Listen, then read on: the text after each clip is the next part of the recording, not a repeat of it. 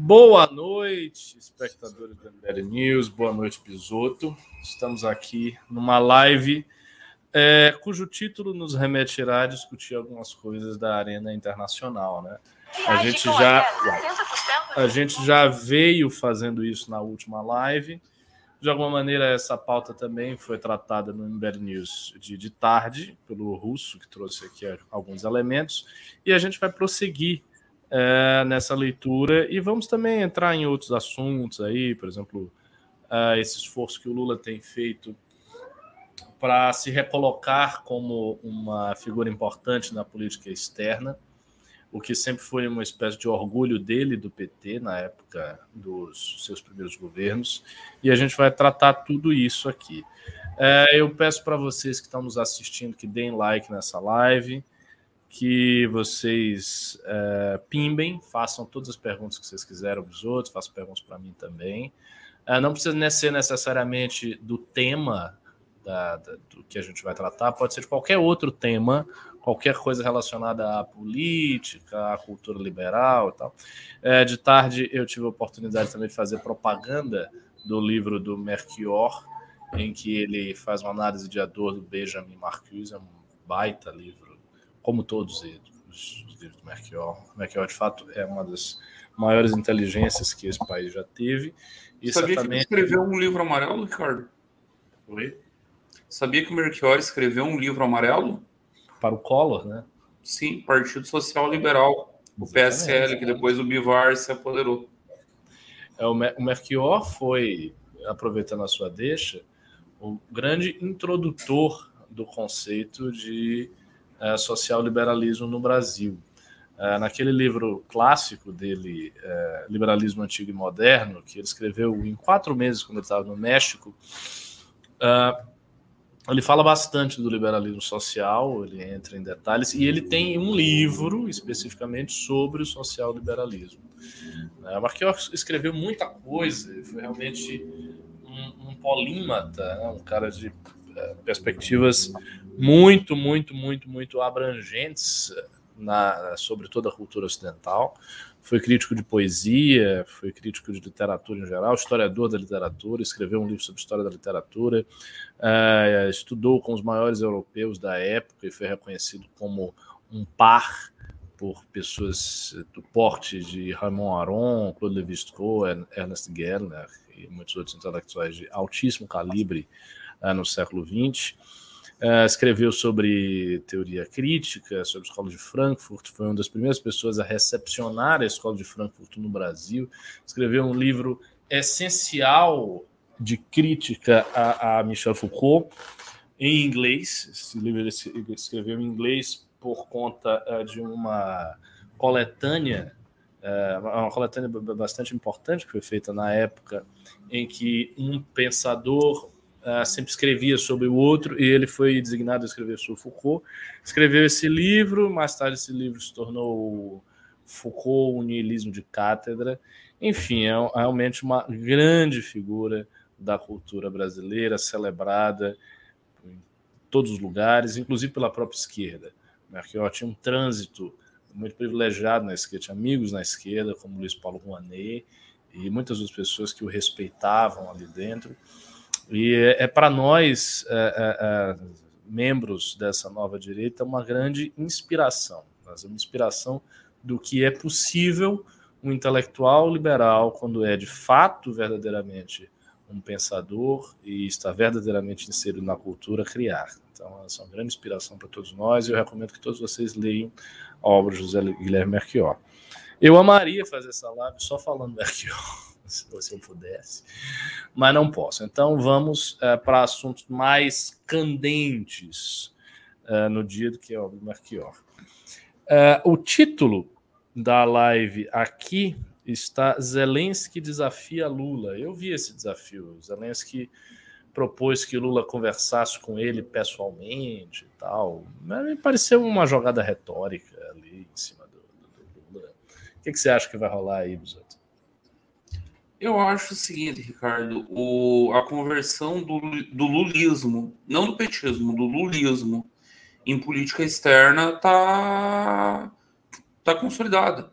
Não é mais o lulismo dos BRICS, não é mais o lulismo do Esse não é alinhamento. Uhum. É, é, um lulismo alinhado aos Estados Unidos, ao menos enquanto o Partido Democrata estiver na Casa Branca. É um lulismo que joga de par de vaso com a Casa Branca. O, o Itamaraty hoje deu uma rebolada digna de Carla Pérez para tentar explicar por que, que votou de um jeito e discursou de outro na ONU, mas o que interessa é o voto. E o Brasil saiu da posição que estava de neutralidade, de abstenção e votou condenando a Rússia. Não me surpreenderia nessa guinada o Lula fazer uma visita, até porque o peso do Brasil no cenário internacional é pequeno. Se o negócio é só propagandístico, o Lula se presta muito bem a isso. Ele sabe fazer isso com poucos. Não me surpreenderia ver o Lula em Kiev. Hum. Eu não consideraria você... nada de, de, extraordinário. O, o, qual que é a, a, a aparente jogada?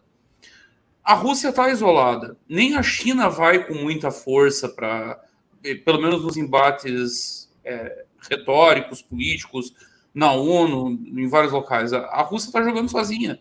Então ele está apostando em manter uma margem de manobra, mantém a parceria comercial preferencial com a China e senta no colo do Biden e mantém alguma margem de manobra política. A que você acha que se deve essa mudança de orientação que o Lula está exibindo agora? Porque é uma mudança de orientação muito significativa num contexto muito interessante. Qual é?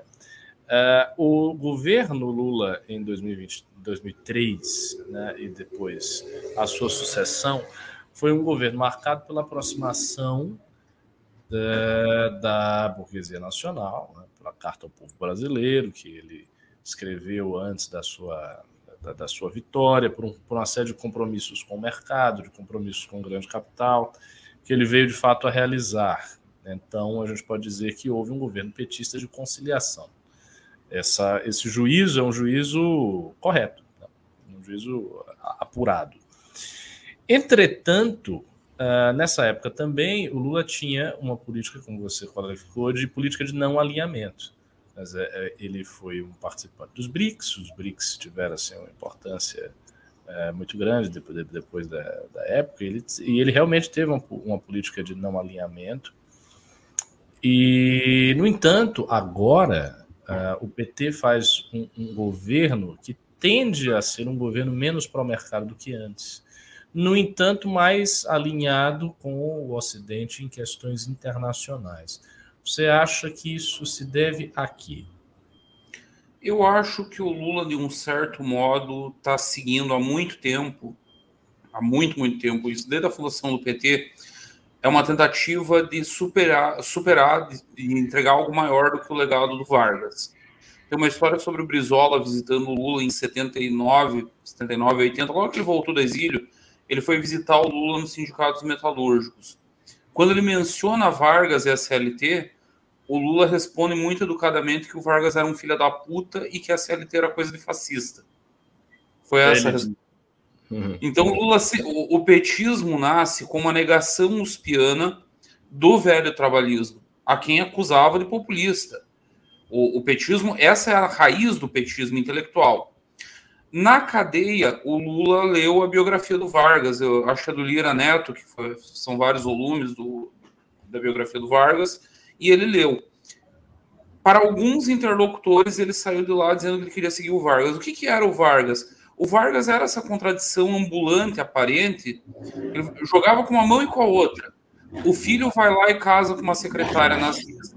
É, só, só uma, uma parte, Bisoto. É, o Ortega Gasset tem uma frase muito interessante sobre Vargas, que o Olavo cita em um artigo dele, que ele diz o seguinte: o Vargas era um político de direita com coração à esquerda. Com... É, agora eu estou me lembrando da frase direito, mas é, ela resume essa antinomia varguesa, essa contradição. Ele acenava para a direita ao mesmo tempo que ele estava na esquerda, acenava para a esquerda ao mesmo tempo que ele está à direita. Eu acho que o Vargas, a, a rigor, ele não foi bem uma expressão nem de direita nem de esquerda. Ele foi uma coisa muito especial daquele período, uma, um, um, um, um autoritarismo uh, patriótico que tentou. No momento em que o mundo Brasil. inteiro era autoritário, que o Reagan, que o Reagan não, perdão, o, o Roosevelt se reelegia por quatro vezes consecutivas, o mundo inteiro era autoritário. Uhum, uhum. Ah. Mas prossiga. Prosseguindo, eu acho que o Lula está tentando reeditar Vargas. No governo passado, ele alinha na questão econômica, entrega uma política econômica liberal para o mercado e desalinha na questão de política externa, se alinhando com adversários do Ocidente, com Rússia, com China, com os BRICS, enfim. Agora ele faz um movimento oposto.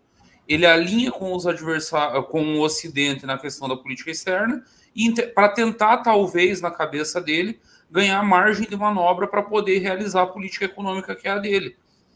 O, o que nós conversamos ontem um pouco, essa política econômica não tem nada de extraordinário, é o que o PT escreve nos últimos 40 anos nos documentos deles. Só que não havia condições materiais, políticas, sociais de ser aplicada entre 2003 e 2010. Agora tem. Na verdade, começou a ter ali em 2008. Uhum. E aí ele está tentando garantir, talvez, essas condições para realizar essa política interna mais agressiva, essa política econômica mais agressiva, acenando externamente. O petismo, é. você mesmo lembrou, Ricardo, que nos documentos do PT, o PT acusa o golpe de 2016 de ser também feito por. É, foram arti, foi, foram arti, é, artífices americanos que operaram aqui. Nós somos agentes da CIA, do FBI, da puta que pariu, enfim. Nós fomos teleguiados por, pelos Estados Unidos. O petismo acredita nisso. Se você desarma os Estados Unidos, você desarma uma das potenciais forças do golpe. E aí você ganha margem de manobra para implantar a política econômica que você quer internamente. Mas isso não estaria é, em, em, contradição com a ideia de tentar entrar é, nessa questão da Rússia como um mediador, mas um mediador mais alinhado ao Ocidente? Veja que o Brasil foi contra os BRICS da última votação. Ele teve uma posição singular. Se isolou dentro dos BRICS, é o único BRIC a condenar é, a polícia. Exatamente. Então, uh, isso, isso, parece estar em contradição com a ideia de que eles sofreram um golpe pelos americanos. A noção de eu sofri golpe pelos americanos parece implicar em uma tentativa de enfraquecer os americanos, ou se alinhar a um bloco anti-americano, e não fazer Sim. o contrário do que está fazendo. Se você considera que dá para enfraquecer os americanos e que isso é, é. possível. Uhum. Se você faz uma leitura pragmática, não dá eu vou tentar peitar os americanos. Eles vão vir aqui e vão me derrubar de novo. Os irmãos Koch vão mandar mais 400 milhões de dólares por é, superchat do YouTube e o MBL vai me derrubar. Então, para evitar isso, hum.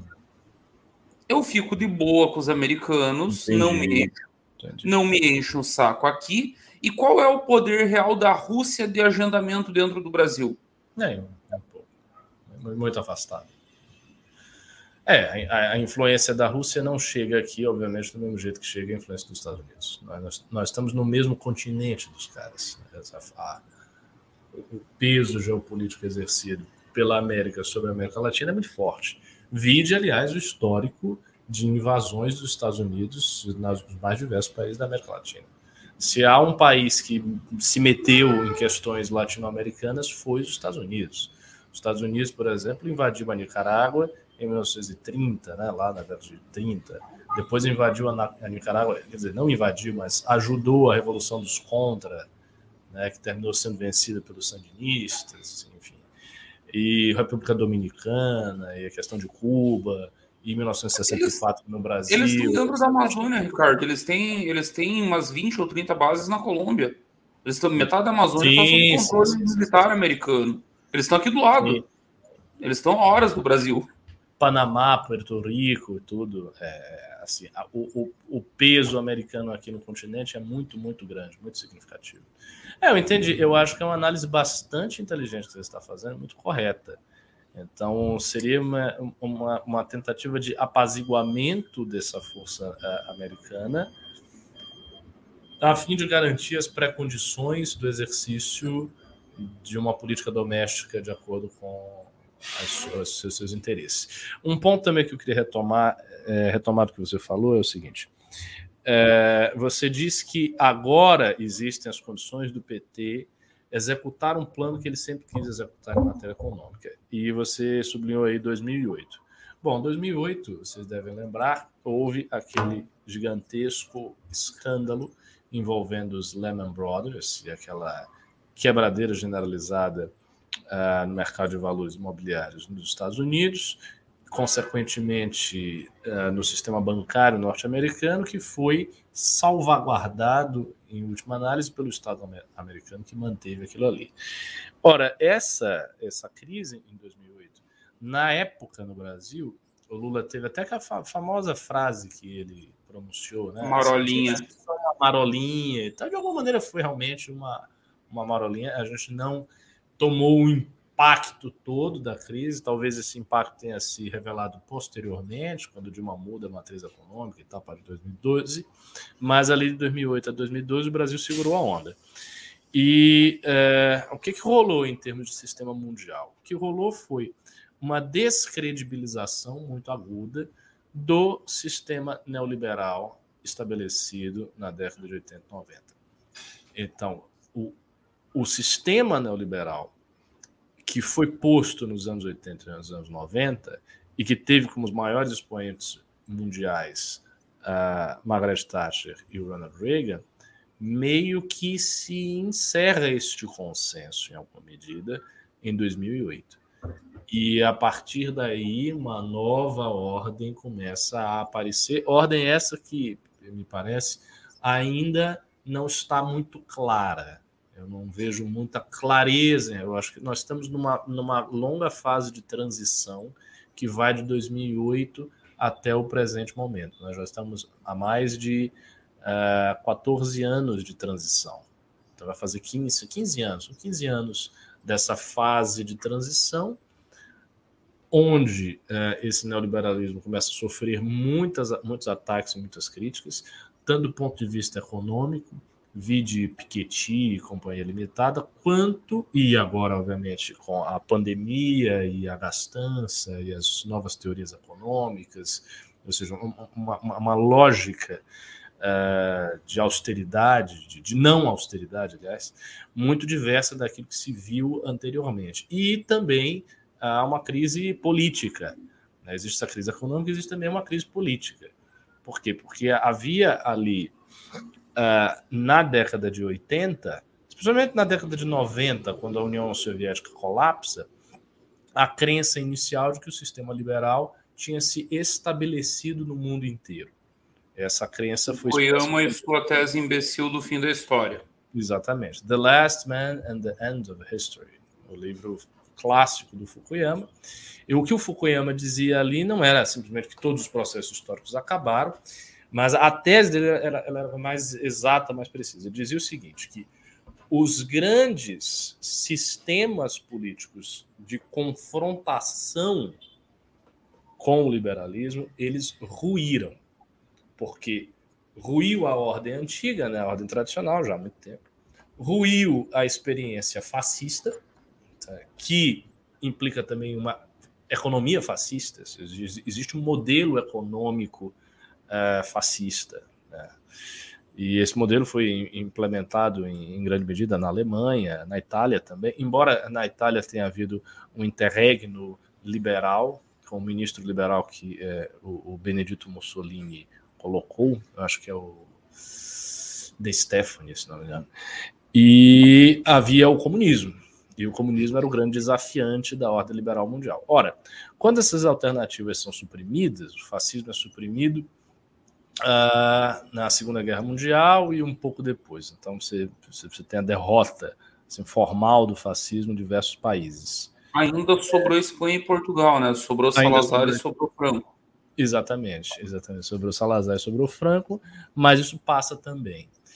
É, a União Soviética colapsa, Uh, sobra a China. A China faz um movimento inverso de abertura econômica com Deng Xiaoping. É, a China consegue se manter ali, manter a, o, controle por parte do Partido Comunista. O Partido Comunista Soviético naufraga, a União Soviética naufraga, se esfacela, a OTAN vai amplia bastante a sua esfera de atuação. Diversos países que pertenciam à antiga cortina de ferro entram na OTAN, a Rússia se vê cercada. Ou seja, aparentemente o sistema uh, liberal havia triunfado. E, segundo Fukuyama, não existiria opções diante deste fato dado, porque todos os concorrentes do liberalismo tinham sido vencidos.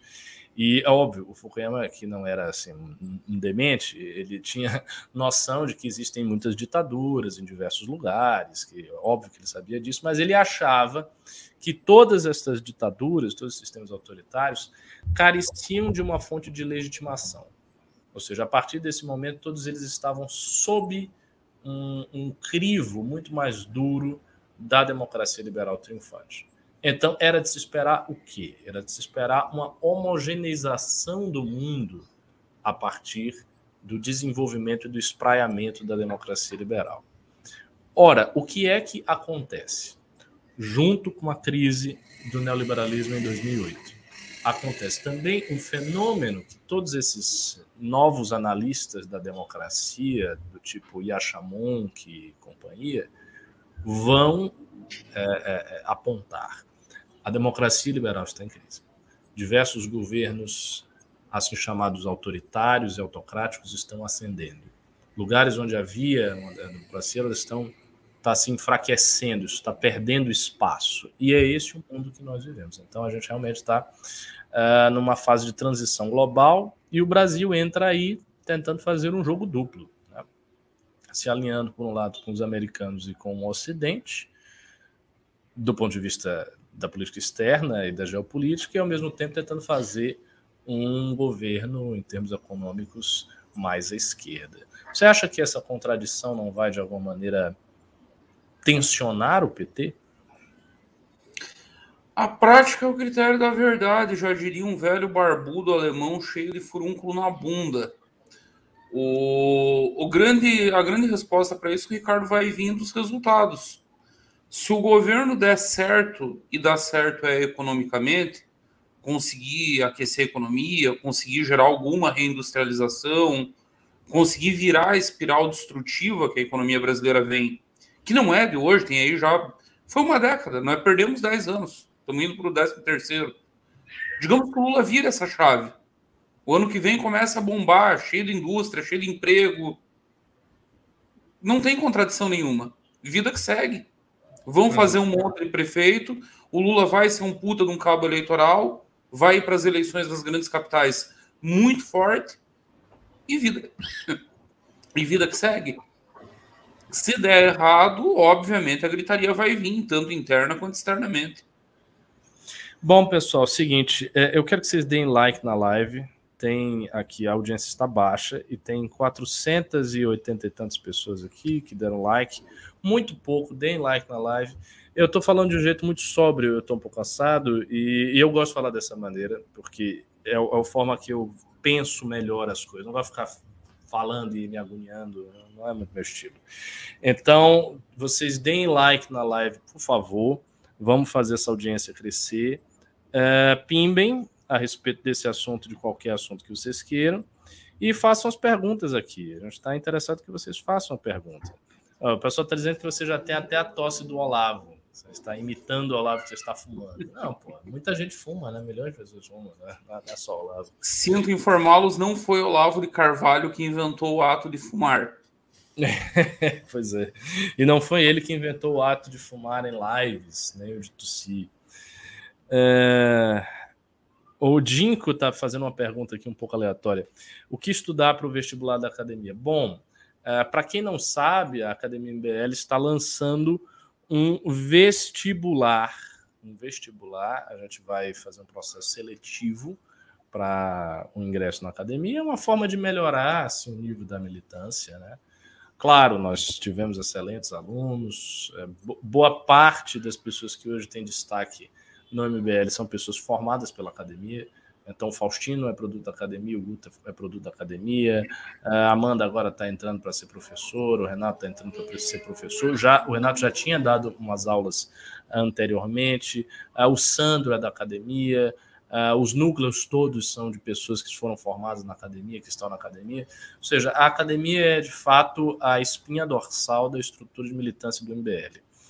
Entretanto, a gente percebeu que tem muitas pessoas que fazem o curso e elas não têm muita ideia do que elas estão fazendo. Elas vão entrando assim, não sabem direito o que estão, o que estão fazendo, não tem assim muita ciência das coisas, por isso a gente resolveu estabelecer um vestibular. Então, o que, você precisa estudar para o vestibular da academia? atualidades e um pouquinho, um pouquinho, no nível muito básico de teoria política. Eu vou fazer a prova, são 40 questões de marcar essa prova. Não é nada assim assombroso, não, não, não tem, não tem nada Física a ver. quântica não vai cair esse ano, então. É, são questões simples, são questões básicas, mas assim, vocês têm que ter uma certa noção da história da política, um pouquinho de filosofia política. Se você teve bons professores no ensino médio de filosofia, história, sociologia, eu acho que você vai se dar muito bem. Se você ter professores muito ruins, bom, talvez seja interessante você estudar alguma coisa. É, tem um livro do Leo Strauss, que é o História da Filosofia Política. História da Filosofia Política do Leo Strauss é um livro muito bom. Vocês poderiam ler esse livro para se preparar. Né? É, é meio caro de comprar, mas eu acho que dá para baixar em PDF. Tem lugares que você baixa em PDF. Então vá por essa, essa linha. É, a pessoa está dizendo, não, não tive, ferrou e tal. É, aí você estuda um pouquinho, né? Enfim. Uh, o Cristiane deu um, um, pimba aqui fazendo uma pergunta engraçada. A Rússia jogaria uma ogiva nuclear em seu quintal? Você acha, Bisoto? Dependendo das circunstâncias, sim.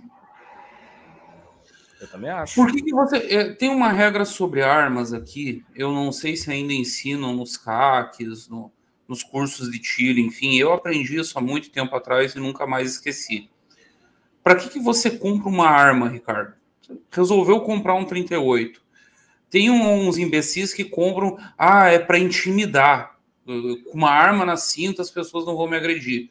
Não, arma só tem uma função: matar. Você compra uma arma para matar outra pessoa. Se você não tem noção disso, não compre. Se você não está pronto para tirar uma vida, não tem uma arma. Porque eventualmente você pode vir a ser obrigado a sacar e atirar. Para que, que se tem bomba nuclear? Para usar. Ah, mas não se usa mais. Deixa eu contar uma história para vocês. Guerra da, da Bósnia e Herzegovina, ali o problema dos Balcãs, anos 90. Foi usado armamento nuclear. Tem cidade que está com radiação até hoje. Ogiva de menor impacto, óbvio, mas foi usado. Então, o que, que impede o Putin de fazer uma ogiva com menor impacto e destruir Kiev? Nada. Impede, ele ainda está tentando resolver por meios convencionais. Imagine-se que, por exemplo, a Rússia chegue numa situação de colapso interno, de pré-colapso. Economia não, não dê conta dos gastos, isso impacta politicamente, impacta na popularidade dele. Ele tem uma arma para usar, ele tem o que fazer. Numa situação limite, pode usar. Como o Ocidente pode usar também, já usou. Usaria novamente, sem não ter dúvida nenhuma. É, é interessante você fale isso, porque a gente tem que sempre ampliar a nossa imaginação a respeito das possibilidades históricas. É, as pessoas dizem, ah, mas nunca foi usado depois de Hiroshima, veja bem, tá, tá, mas não vai.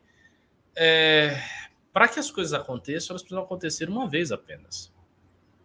Algo que nunca foi feito pode ser feito. Não só pode ser feito, como sempre é feito. Porque senão não haveria novidade na história humana. A história humana ela se paralisaria numa espécie de eternidade infinita e nada mudaria. Isso já é justamente nunca nenhum, nunca nenhum general tinha entrado em Roma. Era proibido cruzar o Rubicão. Até que o Júlio César chegou e passou. Exatamente, exatamente. Então assim as coisas acontecem, né? As coisas ocorrem. No, novas configurações globais de poder acontecem. Eu, eu também, eu sou da mesma opinião. Eu, eu, eu não vejo blefe em nada do que o Putin está falando. Acho que são ameaças muito palpáveis. As ameaças que foram feitas ao longo do tempo foram cumpridas. É bom que você se lembre disso. A Ucrânia efetivamente foi invadida, a Crimeia efetivamente foi anexada, tudo isso aconteceu. Então, se agora se fala em uso de armas nucleares e tal, se, se o mundo todo fica tenso em relação a isso, é porque há a possibilidade disso acontecer sim. E o mundo inteiro quase viu uma guerra nuclear uh, em Israel, entre Israel e os países árabes. Houve um impasse dos mísseis, se não me engano, na época, eu acho que era, era Golda Meir, que era ministra, acho, acho que era a primeira-ministra Golda Meir. Uh, e aconteceu isso, e, e, veio para Israel uma delegação dos Estados Unidos e uma delegação da União Soviética, que foi uma das raras vezes que a União Soviética e os Estados Unidos colaboraram para a resolução de um problema político. E esse foi o problema. E quase que o mundo do Oriente Médio vai pelos ares com uma guerra atômica ali. Não que seria uma guerra atômica, seria um ataque unilateral, né? porque Israel estava perdendo a guerra e tal, estava realmente sob um risco existencial Israel tem a famosa Operação Sanção e é um país com armas nucleares. Então as coisas podem acontecer. Né? O Irã, por exemplo, tem esse programa nuclear que nunca se sabe se ele construiu ou não construiu. Ah, o Iraque tentou construir armas nucleares numa certa altura ali da, dos combates entre Israel e, e, e, o mundo árabe, e houve uma, uma operação muito delicada de inteligência e de, de desbaratinamento que terminou impedindo esse, esse, esse, esse, essa arma nuclear ser construída pelo Iraque. Então essas coisas acontecem, né? E a gente está falando de uma época em que isso está na tela, né? Isso está é, posto aí. Ricardo, você desenhou o quadro amplo. Teve a crise de 2008 que sepultou o neoliberalismo como política econômica unânime no mundo a ordem política derivada do neoliberalismo também vem sendo sepultada. E no lugar não tem nada ainda, está em disputa. Com todo mundo vendo a possibilidade de colocar os seus interesses à frente, não é à toa que pipocou tanta guerra, não é à toa que o mundo inteiro está instável. Agora os Estados Unidos estão falando em mandar, em montar bases para treinar o exército taiwanês. Eu não vejo a China assistindo isso e dando risada e achando engraçado. Uhum. Uhum. É, teve a visita da Nancy Pelosi a Taiwan, recente. Né? Até se especulou que a China ia derrubar o avião dela. Você viu o que aconteceu na visita do Biden na, em Kiev? Hum, não acompanhei detalhes. A inteligência russa soube que ele estava. O Putin botou aviões armados com ogivas nucleares no ar soaram sirenes enquanto o Biden estava em Kiev, que os aviões russos estavam no ar. Precisa mandar de recado. Ah, não aconteceu nada. Poderia ter acontecido. E se acontecesse? Uhum. Uhum. Tem um cara que pimbou aqui. Eu alguns pimbas aqui do meu interesse. Eu vou lendo logo agora. A gente vai comentando, até porque a gente não tem tanta pauta assim. É, o Olavo Mendes do 10 reais. Qual a opinião de você sobre internação compulsória? Pergunto porque conheço um senhor que trabalha na Folha e botou os deslizamentos em São Paulo na conta da austeridade fiscal. Quer comentar isso, Bisoto? São duas coisas diferentes. Né? Primeiro, a internação compulsória, qualquer ser humano dotado de sanidade é a favor. Pelo amor de Deus, acreditar que um ser que está morando na rua, fumando crack todo dia, ainda tem alguma condição de decidir sobre o próprio destino é insanidade. Estamos falando zumbis. É até uma questão de dignidade humana. É para preservar a integridade física, moral, sensorial do, do básica do, do coitado que está ali. Então tem que internar compulsoriamente. Eu acho uma patetice esses negócios de que deslizamento é culpa do, da austeridade. A princesa Isabel deve ter lido Mises, de certo, para quando ela fez a escravidão e criou as primeiras favelas. O problema de favelização do Brasil é. Boa comparação. É. Não, é, é, é patético que assim, o problema de favelização do Brasil começa no, no fim da escravidão. As primeiras grandes favelas surgem com o fim da escravidão, o fim das senzalas e os escravos têm que ir para algum lugar. E não há lugar, não houve política inclusiva. No, os Estados Unidos, pós-guerra da secessão, teve uma ampla reforma agrária, teve inclusão dos negros na, nas fábricas, nos centros urbanos, teve uma puta de uma inclusão da comunidade negra nos Estados Unidos, aqui não aconteceu. E aí, ao longo dos séculos, nós tivemos várias outras ondas migratórias e desordenadas. O Lula, por exemplo, o Lula, quando foi para São Paulo, veio numa situação miserável, absolutamente miserável, sem o mínimo, a mínima, e veio numa leva de milhões de nordestinos. São Paulo é o maior estado nordestino fora do Nordeste. Essas pessoas vêm sem emprego, sem local para morar, sem nada. Elas vão morar em algum lugar, elas vão morar onde dá. E o Estado brasileiro não fez nada ao longo de séculos, não tem nada a ver com austeridade. Nós tivemos vários momentos de heterodoxia do Estado gastando caminhão de dinheiro e ignorando solenemente o problema. A única política, Ricardo, mais ou menos decente que o Estado brasileiro teve no último século para tentar sanear isso foi o BNH do, do período militar, criado pelo Roberto Campos, inclusive. Banco Nacional de Habitação, que tinha dezenas de projetos para as mais diversas faixas de renda, dava especial enfoque, tinha um cuidado muito grande com o trabalhador industrial, gostava de dar casas. A primeira casa do Lula foi, com, foi adquirida com dinheiro do BNH. Então, depois disso, não teve mais nada. É um abandono secular. Então, deslizamento é culpa. E aí, a natureza, né? Não vamos negar a natureza. Pelo amor de Deus, chove. Quando chove muito, desliza. Se você mora num barranco, você vai cair mais um pouco a galera vai estar tipo a Vera Magalhães, que diz que os terremotos são culpa do aquecimento global. Ela disse isso? Ela escreveu no Twitter que tá, estão acontecendo muitas coisas, como terremotos, não sei o que, não sei o que, e as pessoas ainda negam o aquecimento global. Nossa! Nossa! Isso é real? Sim! Deixa eu achar o print, eu vou mandar aqui no chat qualquer coisa vocês põem no ar. Meu Deus. Meu Jesus. Enfim, não vou, não vou falar mal aí da Vera, mas por favor, né? A aula de geografia básica. Terremotos ocorrem por movimentos das placas tectônicas. Que é tá aqui o Twitter. Tá embaixo da Terra. Não é, não é o aquecimento. O aquecimento está em cima. Está tá embaixo, entendeu? É, realmente. É isso, cara. É o jornalismo brasileiro, né? Não, escuta isso. Escuta isso, Ricardo. Isso é sensacional incêndios no Chile, terremotos sucessivos na Turquia, sensação térmica de 50 graus no Rio e sensação térmica de menos 70 no Canadá.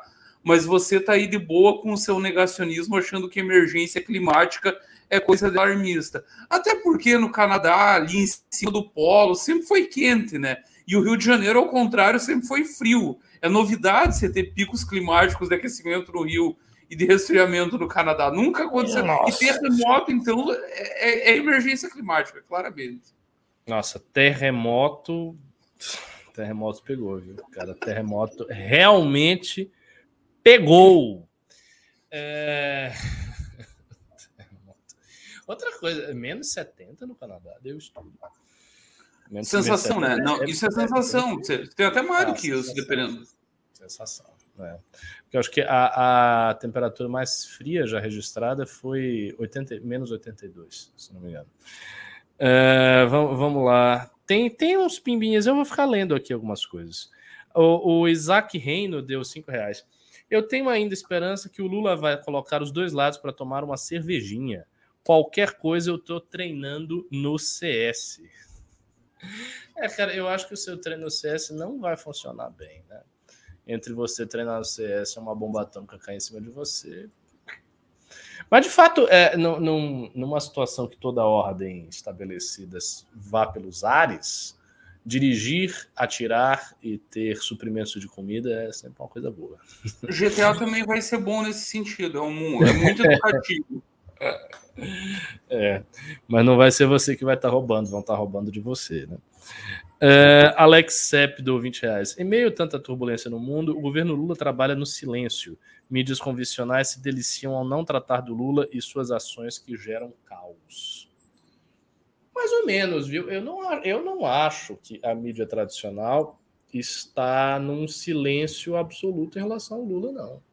Tem saído algumas coisas na Folha de São Paulo que eu vi, especialmente na área de economia.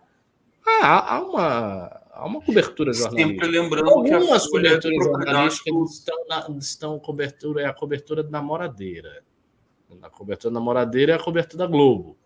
a Globo está namorando o Lula. Mas os outros tá, não tá tanto assim. O que, que você acha outros? A Folha está indo na questão econômica porque o Luiz Frias é dono de banco, né? O que sustenta o Império Folha, aliás, a Folha dá prejuízo faz uns 20 anos a Folha é um produto absolutamente deficitário, não à toa a circulação saiu dos 2, 3 milhões que eles tinham, hoje acho que está em 100, 200 mil, um negócio assim, diários. A Folha desapareceu como veículo impresso, ainda é muito relevante na web, inclusive pela credibilidade, pelo histórico de bom jornalismo, mas o que sustenta a Folha é o, o esquema de, da PagSeguro do Luiz Frias. Sai dinheiro do bolso dele para manter o esquema da Folha ele tem banco, o negócio dele é dinheiro. Né? É, a cobertura econômica ele vai para cima e vai com força. Agora, há uma, uma paixão generalizada da empresa, não é de hoje.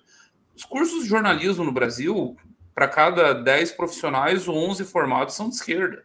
É, exatamente. Essa é uma coisa que eu sempre falo. As pessoas de esquerda estão nessas, nessas áreas, cara. E assim, aí eu vou dizer, isso aí é culpa da direita também. Não, é, não, não adianta ficar chorando, imaginando teorias da conspiração. Não tem teoria da conspiração. As pessoas de esquerda fazem cursos de humanidades. Eu posso fazer? As pessoas de direita não fazem. É simples assim. Eu fiz curso de humanidades, eu fiz filosofia, dos cursos mais de humanidades que tem, né? Eu estava lá, uai, mas não tinha outras pessoas, eram as pessoas eram de esquerda. Então, por exemplo, vocês aí que são universitários, quem aqui, só para testar, quem aqui no chat faz antropologia, ciências sociais, filosofia, história, jornalismo? Fala aí. Fala aí os cursos que vocês fazem aqui no chat, só para eu ter uma noção de como é. O que, que vocês fazem na, na... E mesmo os que não fazem, ainda manda aí para o que, que vocês estão estudando, o que, que vocês pretendem fazer. É, exato, o que vocês pretendem fazer. Relações uma internacionais, coisas que me medicina. mais com o olavismo, Ricardo, foi justamente isso, que o Olavo fez o diagnóstico correto. Engenharia, De fato, a, a esquerda tomou, tomou os cursos superiores. Só que, só que aí o que o Olavo ofereceu para combater isso? Tirar a direita por completo do sistema educacional. Entregar de vez. Uhum. Uhum. No meio olavista, o negacionismo formativo é a norma. É. Eu... Agora, curiosamente, tem até uma certa quantidade de pessoas que fazem cursos aqui. Tem um cara dizendo que faz filosofia, outro artes plásticas. Tem algumas pessoas aí, jornalismo, uh, história. A psicologia eu não conto. Né? Psicologia é curso de menina patricinha, não é tão esquerda assim. É, história, história tem vários. É, psicologia. Psicologia é, né? Você vê aquelas meninas bonitinhas. Na, na faculdade lá em São Lázaro era maravilhoso. Você chegava assim, ciências sociais, filosofia, era só as meninas meio estranhas, assim, esquisitas, não muito bonitas, uns cabelos estranhos, não é estranho. Você ia para psicologia, a coisa mudava de figura. Só é, não, mas o, o, o Kent está na arquitetura, Ricardo. Arquitetura e odontologia. Esses dois ah, são imbatíveis. Não, odontologia tem a famosa loira da odonto, que é quase um arquétipo, né? Mas, assim, das faculdades que existiam no meu campus, psicologia era muito diferente, o estilo das pessoas era outro, então é um pouco diferente. Uh, física, programação e tal, mas tem algumas pessoas. Ah, também tem gente que está repetindo. O cara tem um cara que diz faço história, ele falou 10 vezes que faço história. Eu pensei que fossem 10 pessoas diferentes fazendo história. É a mesma pessoa, porra. Era Foi traído falou, pelo troll do chat, faço. História, faço história, faço... Eu pensei, pô, tem uma nova geração de historiadores no MBL e tal, vamos lá. Mas não, é o mesmo. Não, não, não é para repetir, eu tô lendo, não precisa repetir as coisas. Mas assim, tem, tem realmente é, uma quantidade muito díspare, né? E o fato é, são vocês, minha gente, que fazem história, filosofia e tal, que vocês vão ter que mudar essa situação. Cara. Não tem jeito. Não tem jeito. Enquanto não tiver uma presença considerável de pessoas inclinadas ao ideário de direita nas faculdades sensíveis em termos de pensamento, jornalismo, filosofia, antropologia, ciências sociais e tal, história, vai ser sempre assim, cara, porque o cara é formado, o cara é de esquerda, naturalmente ele tem simpatia pelo PT, naturalmente ele tem os seus ideais, ele vai veiculá-los nos colégios, então ele vai virar um professor de história, ele vai virar um professor de sociologia e a ideologia vai passar. Porque isso é evidente, a ideologia política não passa com a mesma intensidade se você tem aula de química, ou de biologia, ou de física, ou de matemática, ou de língua portuguesa. Até passa um pouquinho, mas é muito menos. São ciências uh, duras, ciências da natureza, não são ciências do homem. As ciências do homem são ciências que interessam para a nossa, a nossa autocompreensão reflexiva. E a autocompreensão reflexiva inclui como dimensão inseparável a autocompreensão reflexiva em matéria de política. Então é assim. E não adianta ter escola sem partido, essas porras. Isso, isso aí, cara, isso não vai para lugar nenhum. É a tentativa de negar a natureza humana que não. É, é tentativa. A tentativa de, de, de, estabelecer protocolos e uma burocracia em cima dos professores que não vai pegar. Muito herança é... do positivismo brasileiro e não tem a menor chance de prosperar isso. Tem, uh, tem umas observações aqui, uns, uns pimbinhas que eu ainda não li. Ah, o, o tal Galo deu 20 reais. Obrigado, Galo. Aliás, continuem pimbando, a gente vai ficar lendo os pimbas e comentando. E outra coisa, deem like na live. A gente bateu 1.500, caiu para 1.400. Vamos ver se a gente chega a 1.700, 1.800 nessa audiência. Uh, o Galo deu 20 reais. Professor Ricardo, me esclareça uma coisa, por favor. Segundo sua tese que a técnica irá transcender o humano e com isso a humanidade irá acabar, qual é o sentido de lutar por um país melhor? Não está tudo fadado? Não, não está tudo fadado, porque eu não faço previsões determinísticas. Eu não acho que uh, o desenvolvimento histórico exclui a liberdade humana. Nem eu acho e nem quase ninguém, na verdade. Né? Se pega o marxismo mais estrito, jamais exclui a possibilidade dos eventos novos na história. Existe, na realidade, uma relação dialética entre a liberdade dos sujeitos e a determinação da esfera econômica. Mas não é como se o sujeito fosse suprimido. Você suprime o sujeito, daí você tem um desenvolvimento inteiramente logicista da história. Essa Se é uma assim metafísica. fosse o Marx, não teria criado o Partido Comunista. É lógico, ele não precisaria de um partido que a economia teria determinado tudo. Nem teoria da revolução, nem coisa nenhuma. Isso, isso não teria o menor sentido. Simplesmente você ficaria parado e as coisas aconteceriam. Eu não tenho uma visão materialista, eu tenho uma visão te teológica. Mas dentro da teologia, tomando a ideia de providências, coisas que acontecem, também não é como não é um sistema fechado. Não é um sistema em que o sujeito, a liberdade do sujeito é suprimida. O que eu estou dizendo é que existem tendências muito grandes para esse desenvolvimento, mas nós devemos lutar contra estas tendências. A posição do Brasil é uma posição significativa, muito significativa na configuração do mundo. Por quê? Porque de todos os países como o Brasil, isto é, países que são muito populosos, que têm uma economia grande, que têm um grande território, que têm recursos, etc., etc., o nosso país é o que está mais para trás. Inclusive, me ocorreu outro dia, Bisoto, uh, um, um, uma inspiração para escrever um ensaio sobre o Brasil. Eu não vou escrever agora, porque eu preciso ler muito sobre o Brasil para poder escrever um ensaio sobre o Brasil. Mas o título seria Brasil, o Império Fracassado. Por que Brasil, Império Fracassado? Porque quando você olha nos países que são semelhantes ao Brasil, Estados Unidos, não precisa nem falar, né? Rússia, o que, que a Rússia realizou desde o século XIX? Índia, a Índia está se tornando liderança global agora crescendo mais que todo mundo, estão na liderança global, grande civilização, etc. China, mesma, mesma coisa. Brasil. O Brasil está muito aquém de tudo isso. Mas eu não acho que necessariamente precise estar aquém para sempre. Eu acho que se nós conseguirmos resolver os grandes problemas de governança e de institucionalidade que o Brasil possui, e se a gente conseguir criar uma alavanca arquimediana para erguer o Brasil, o Brasil pode ser um dos líderes do mundo. Opa.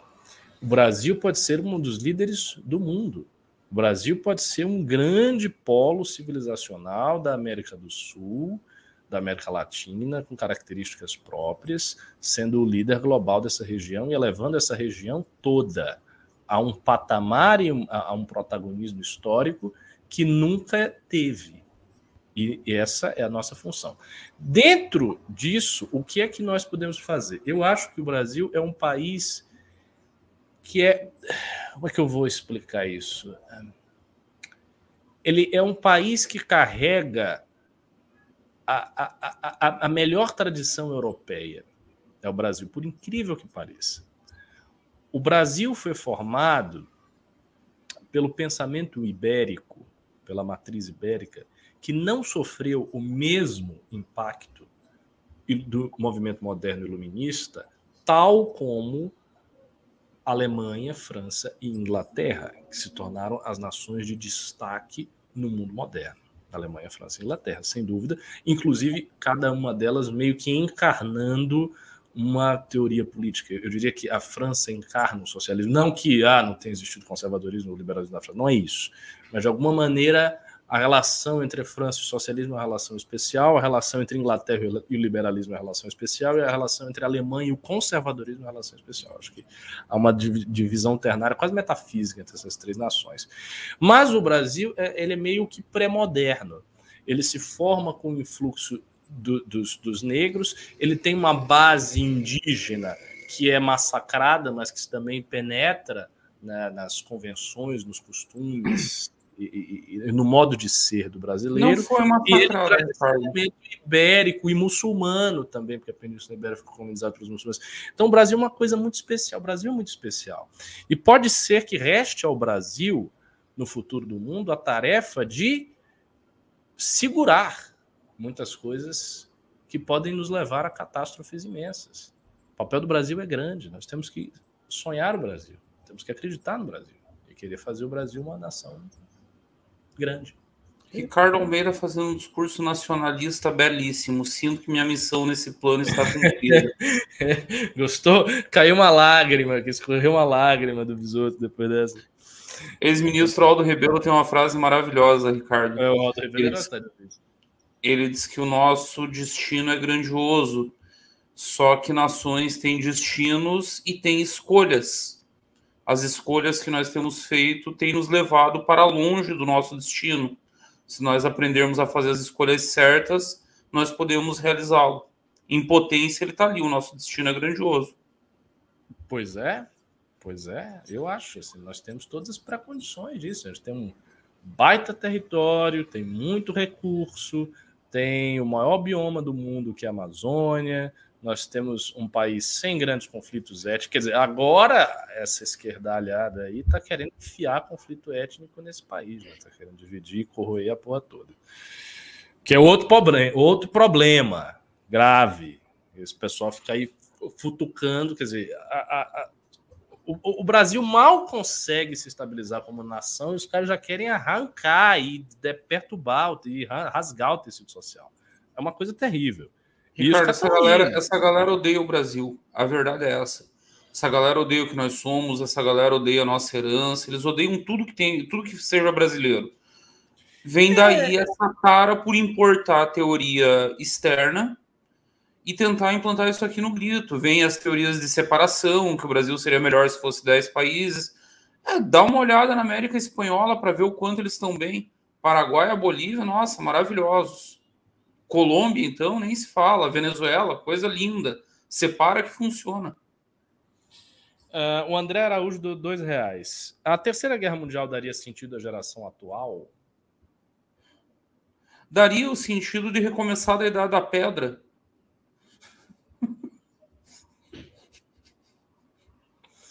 Pelo menos é uma tentativa de recomeço, né? Você já leu sobre o fim da Idade do Bronze, Ricardo? Não.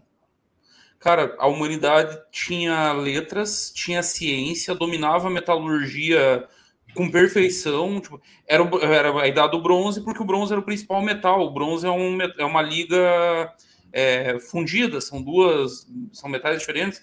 Estava indo tudo muito bem. Estados que quase dá para chamar de estados modernos, com corpo de governança, com burocracia vem uma crise gravíssima. A historiografia discute até hoje o que, foi, tem várias hipóteses.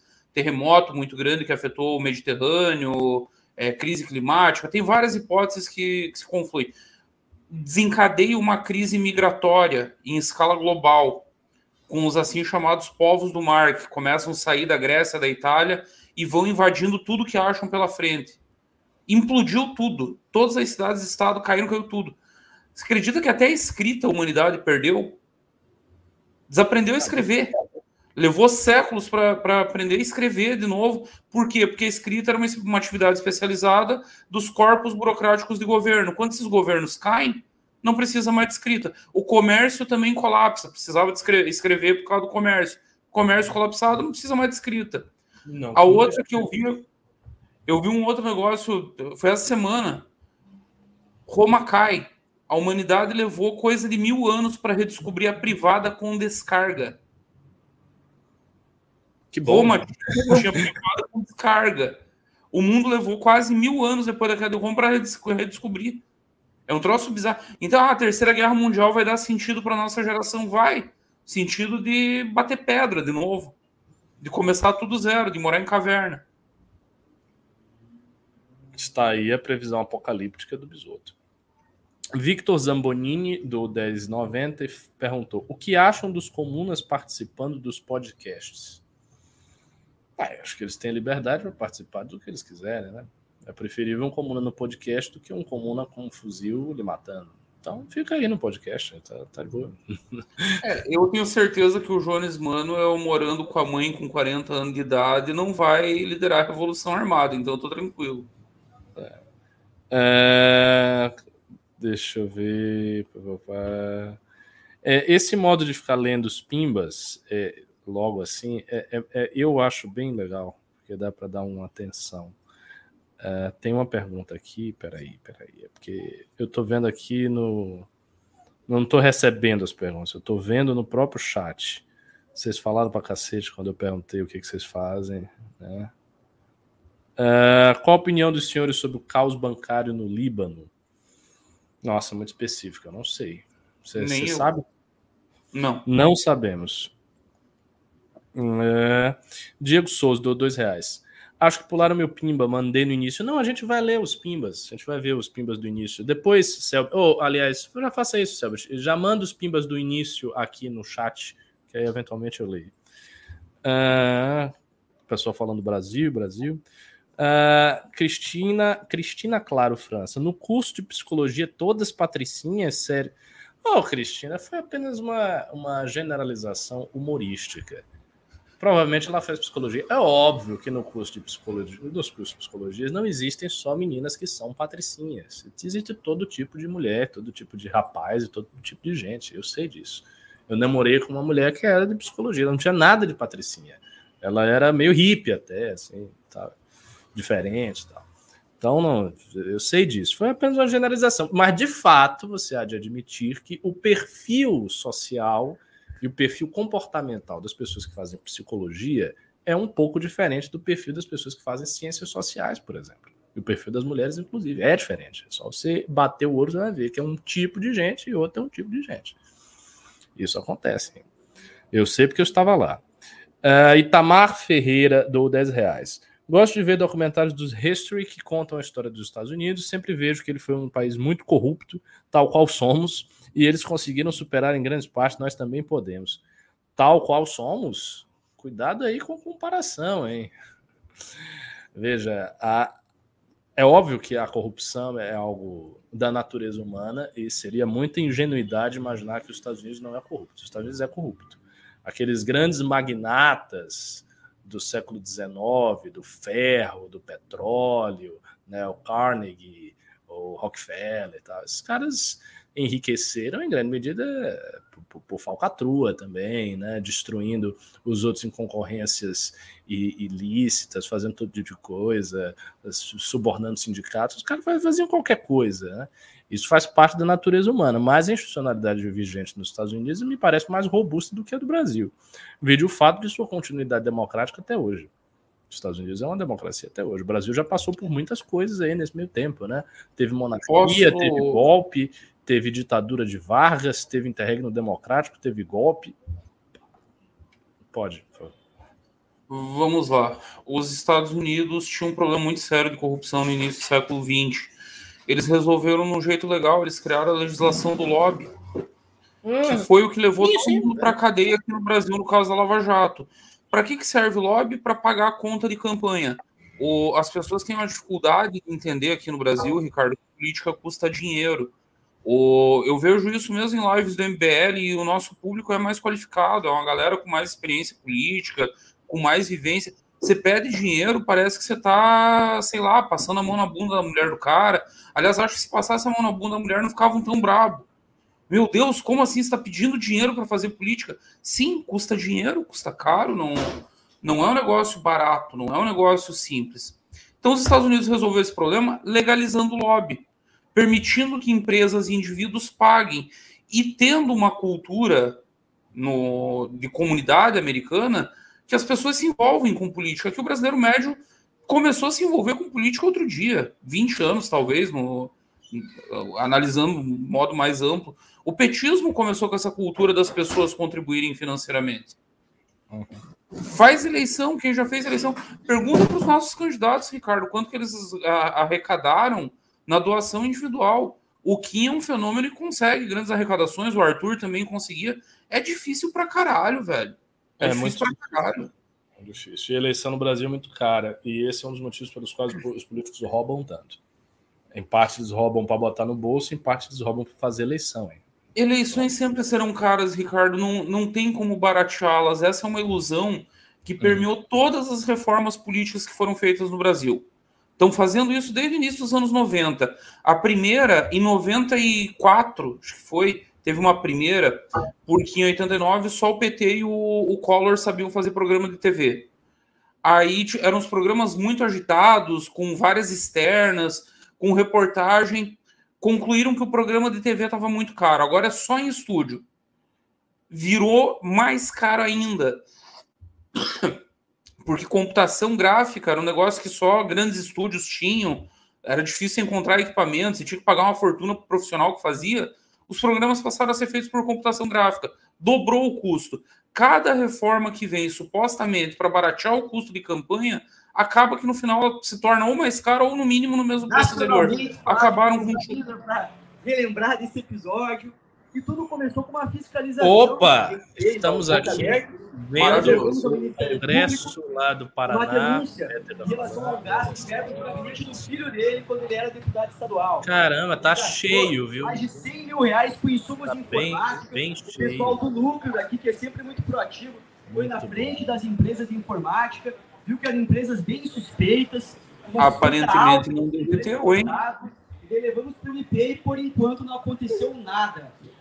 A política aqui do Paraná é coronelista, a gente faz Visita especial agora. vem por aqui e sempre continua a mesma coisa, uma proteção a quem se mantém no poder e trabalha com a máquina e não tem um voto de opinião como é um voto nosso. E por isso que é muito importante ter esse engajamento de vocês, nós temos planos para Londrina no ano que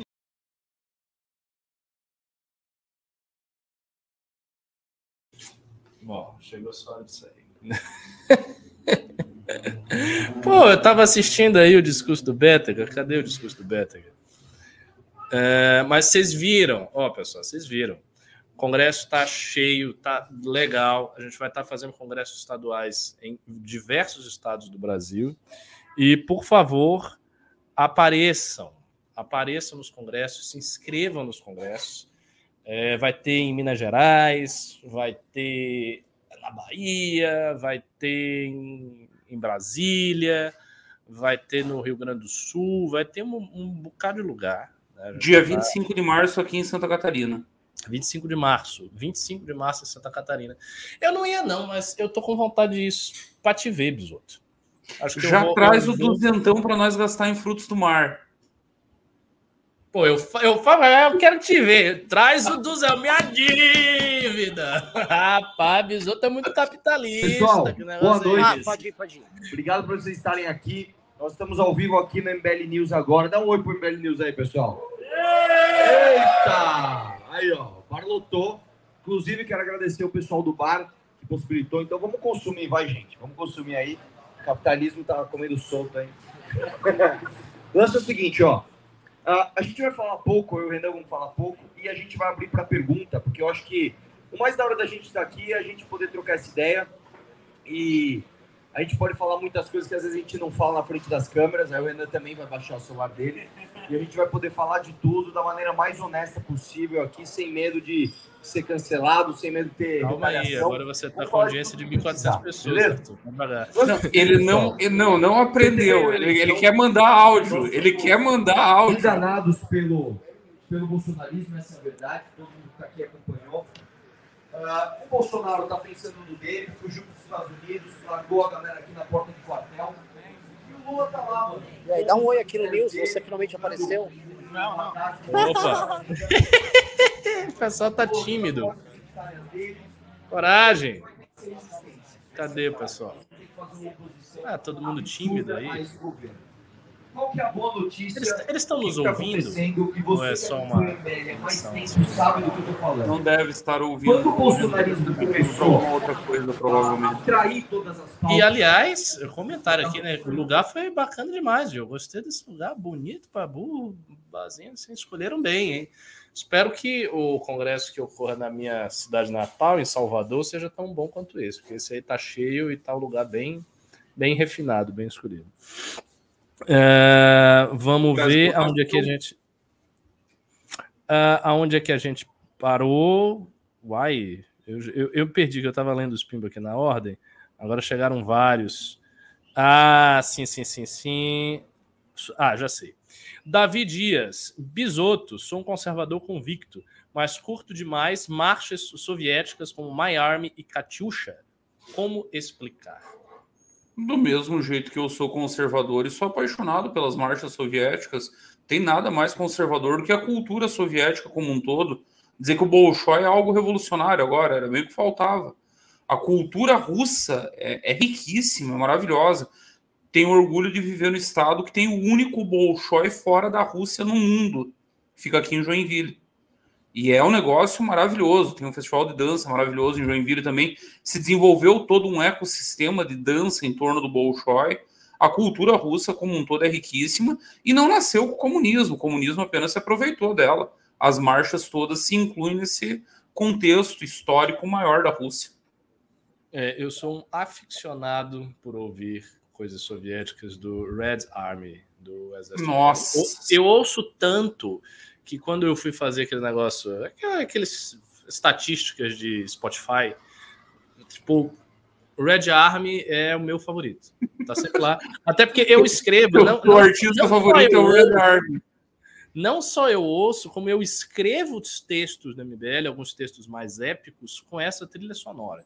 Sempre que eu tenho que escrever alguma coisa, vamos adiante, eu boto, sei lá, let's go, eu boto o, o, o meu exército é o mais forte, várias massas ali. Fico ouvindo aquele negócio e escrevo. Muito, muito útil para se inspirar em coisas épicas. É, Cristina Claro França, dou 20 reais. Preconceito, minha filha e genro são ótimos profissionais. Custos sociais são o quê? Calma, Cristina, eu já lhe respondi. Eu fiz apenas uma generalização humorística. Não precisa ficar chateada. Eu não estou dizendo todo mundo em psicologia ser, não é isso. É Ricardo, tipo, chama no privado.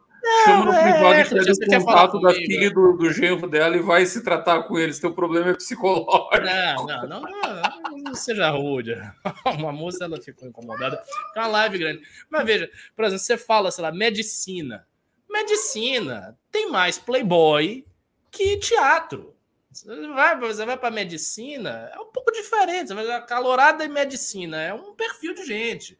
Aí você vai, lá, festa trans, ah, sei lá, Lancasson, um nome francês, do pessoal do teatro. São outras pessoas. Uma galera de saia, uma galera estranha, os meninos magrinhos, o cara tá fumando maconha.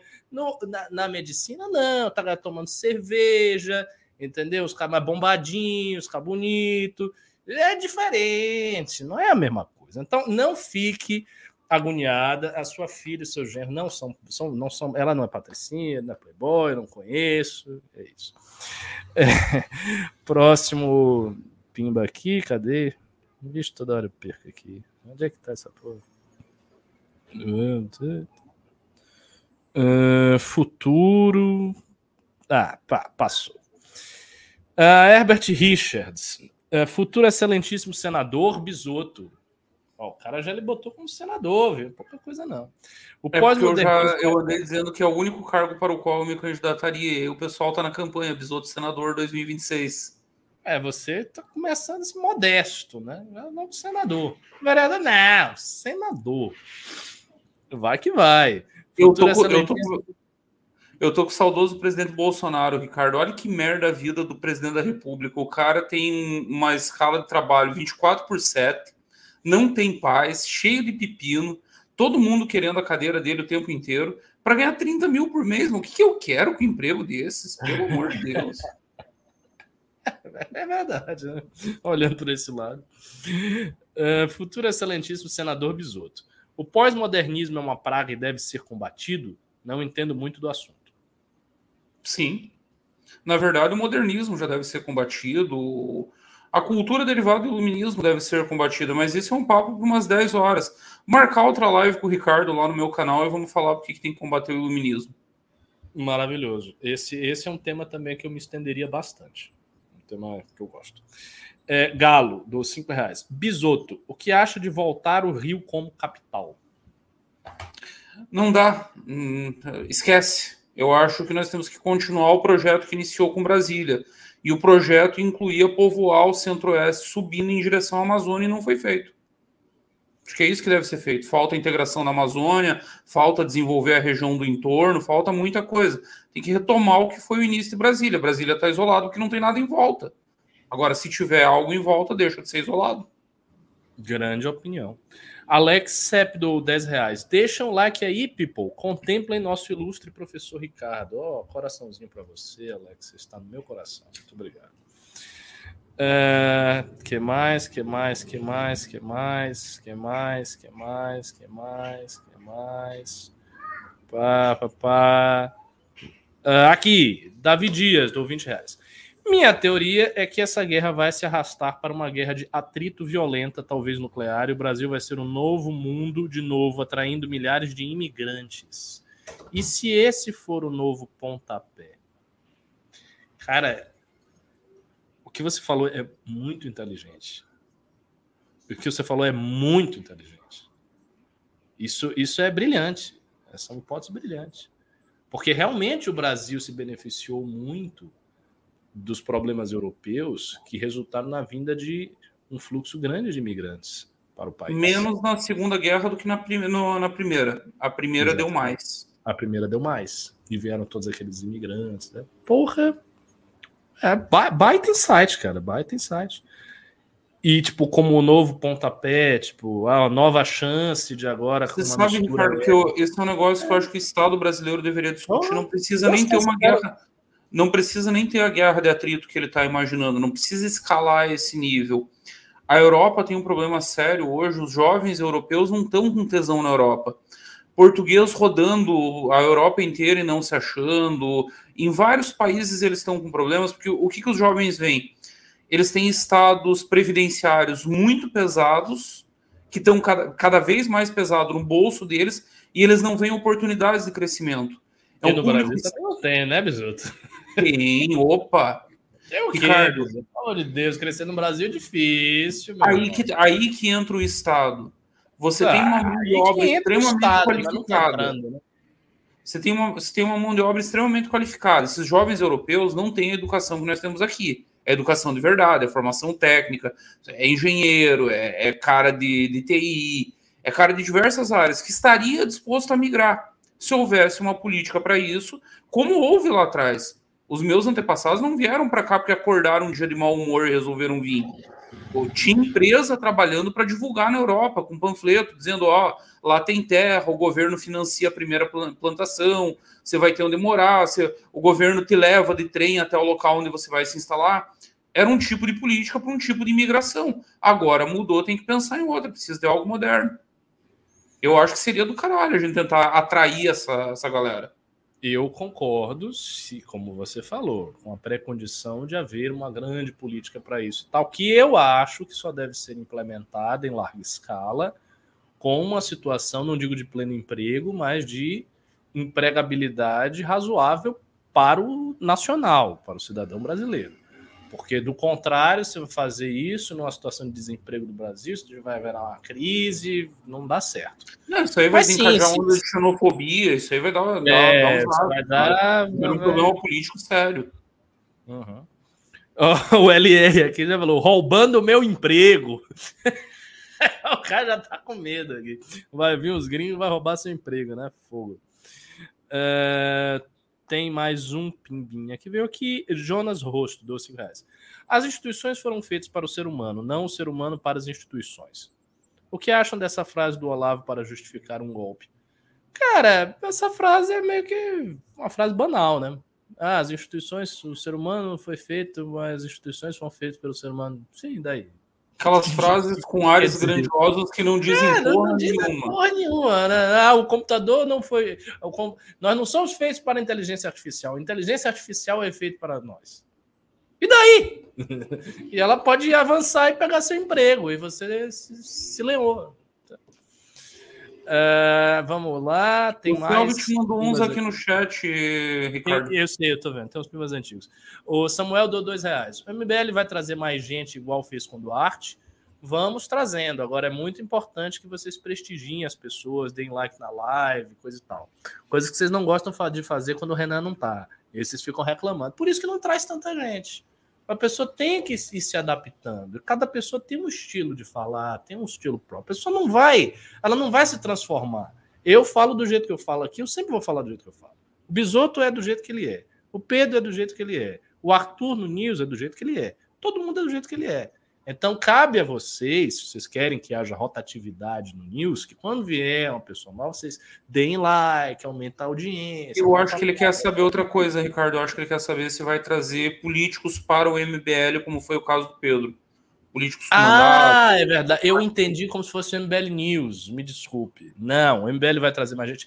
Pretendemos sim. Pretendemos sim. Se tiver uma pessoa bacana como é o caso do Pedro Duarte, alinhado às nossas ideias, disposto a comprar as brigas, disposto a comprar as brigas do MBL e tudo mais, a gente trará. A grande dificuldade de trazer pessoas de fora para o MBL é as pessoas terem essas características. Entendeu? Porque o que mais tem de fora é oportunista, salafrária, picareta, gente covarde, tal. até algumas pessoas de dentro que saíram se revelaram essas coisas todas. Então, é, é difícil. É difícil, sabe? É, principalmente agora que o MBL está esmagado entre Lula e Bolsonaro. Se o MBL cresce muito, se o Danilo Gentili começa a, a, ocupar o lugar do Bolsonaro, aí vai ter um monte de gente querendo entrar no MBL. E aí a gente vai ter que começar a colocar empecilhos. Não, você não. Agora que você quer entrar, não, não, que o negócio tá surfando, é que você quer entrar, quer sentar na janelinha, né, obter todos os benefícios e se eleger a vereador, a deputado, sei lá o quê. Não, não, não, não, não. Você fica aí. Vamos privilegiar os militantes históricos do movimento que carregaram o piano na hora que a situação estava difícil. Sempre bom lembrar isso. Na hora que a situação está fácil, aí vem todo mundo. É todo mundo quer entrar, todo mundo agora gosta do MBL, o MBL é muito legal. É sempre esse papo furado aí. Uh, Diego Souza dou 10 reais. O papel uh, da OTAN nessa guerra deveria ser pressionar para um acordo. Afinal, a vitória ucraniana é improvável e nem sei como seria. Quais são os desfechos que acabariam com o conflito? Aí você não está entendendo o que é a OTAN, né? A OTAN vai pressionar para um acordo. É, a OTAN não é... A OTAN é parte do conflito. A Rússia está em guerra. É. Exatamente, o conflito é com a OTAN. A, a Ucrânia só. As empresas têm o nome fantasia e tem o CNPJ. A Ucrânia é o nome fantasia, o CNPJ é a OTAN. A guerra é entre a OTAN e a Rússia, sobre isso.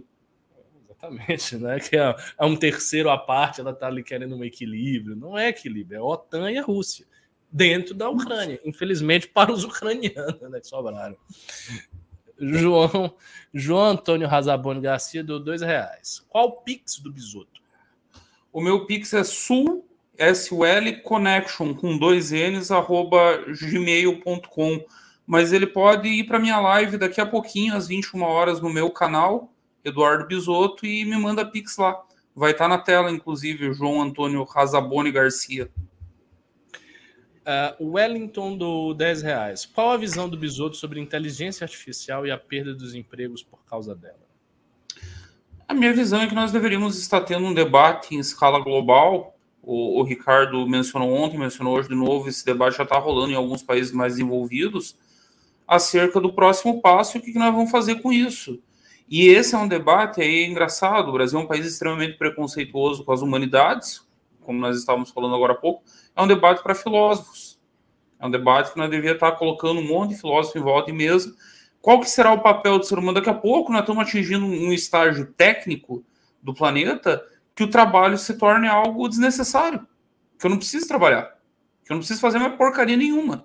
E aí, o que, que o ser humano vai fazer? Qual vai ser o nosso papel a partir disso? Qual será o sentido da existência? Viraremos todos baianos. Então a Bahia tem a chave para o novo tempo da a humanidade. A Bahia tem a chave para o novo tempo. Sempre esteve conosco. A gente vai deitar na rede, tomar água de coco, comer acarajé, ficar tranquilo, ouvir pagode e tá tudo certo. Você sabe que aqui em Floripa, Ricardo dos Manés, que é o morador original daqui, o descendente português que veio lá no 1600, que criou as primeiras comunidades pescadoras, eles têm a mesma fama dos baianos. Daí se conta uma piada aqui sobre um grande empresário que chega e vê o pescador. O pescador está lá com o barco dele meio furado, jogado, sem pintura, com a pintura já toda descascada, a rede com os furos, e o pescador deitado numa rede curtindo a paisagem. Aí o empresário diz: Mas por que, você não trabalha mais? Por que, que você não vai arrumar teu barco, consertar essa rede? Mas para quê? Para você ganhar mais dinheiro. Mas para quê? Pra melhorar a produção, melhorar de vida, ficar numa situação mais confortável. Mas para quê? Não, em algum momento você vai poder ficar deitado na rede bebendo cachaça. Mas você não viu que é exatamente o que eu estou fazendo agora?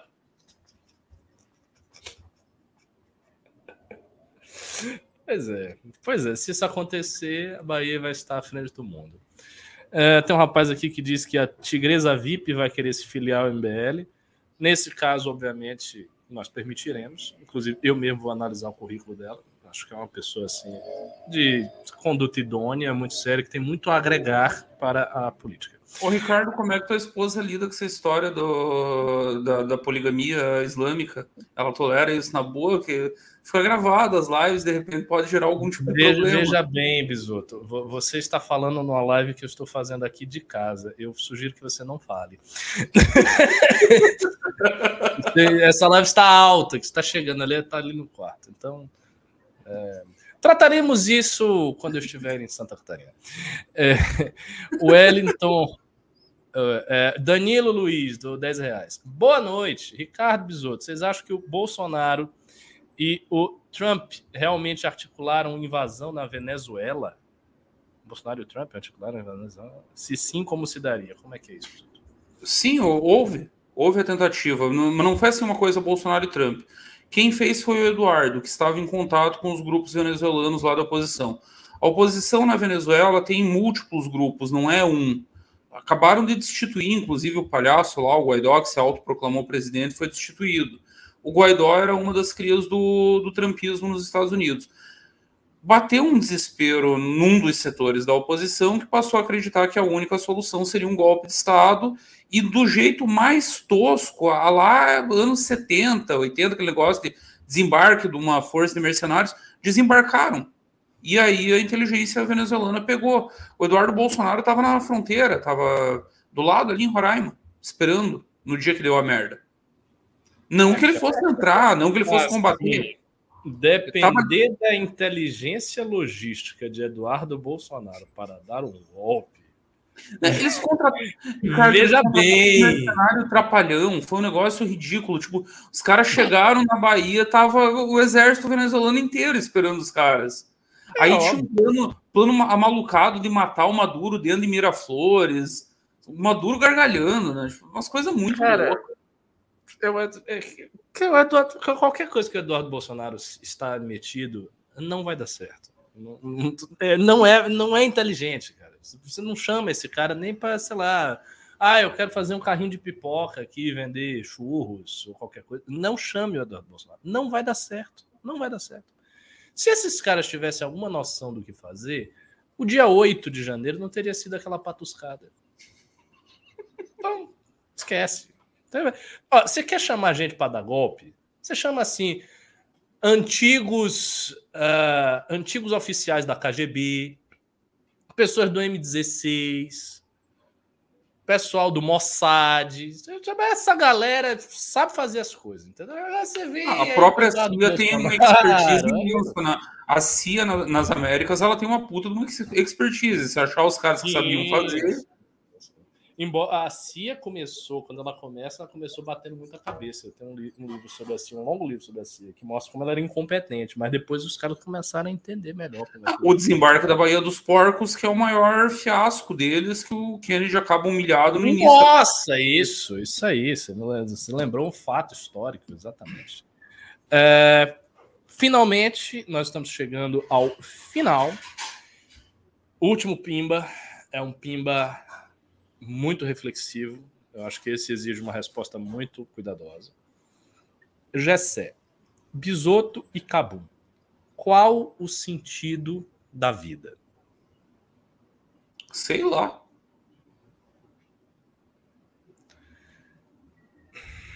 Qual o sentido da vida? Não sei. Na verdade, eu sei, mas eu não quero dar uma resposta aqui de 150 horas.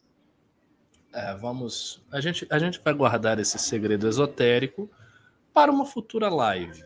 E aí você vai pimbar. Você, você pimbou dois reais. Dois reais para perguntar o sentido da vida. Você tem que pimbar no mínimo 500 reais. Pergunta fundamental. Qual o sentido da vida? O cara dá dois reais. Quer dizer, a sua vida vale dois reais? O sentido da sua vida é dois reais? É menos que, sei lá, um kibe? Você acha que a sua vida vale menos que um kibe? Não faça isso com você. Numa live futura comigo, Bisoto, pergunte novamente, doe 500 reais e a gente começa a primeira parte, porque nós somos eremitas contemporâneos. Sabe aquele, a figura do eremita que fica lá isolado na caverna, em cima da montanha, você escala até saber o sentido da vida? A gente é tipo isso, só que a gente gosta de dinheiro. Então, não vai ter sentido da vida por hoje. É, vamos lá. Então é isso. Live encerrada. Faça aí as suas palavras finais. Bisoto, eu farei as minhas. Pessoal, em meia hora vão lá pro canal, pro meu canal, Eduardo Bisoto no, no YouTube. Espero vocês lá e mandem bastante pix. Eu estou quebrado, preciso pagar minhas contas, preciso de dinheiro. Dependendo do valor, eu até conto uma parte do sentido da vida. Mas o total eu vou deixar para a próxima live com o Ricardo. Bom, é isso, pessoal. Até mais, foi um prazer estar com vocês. Tchau. Fomos.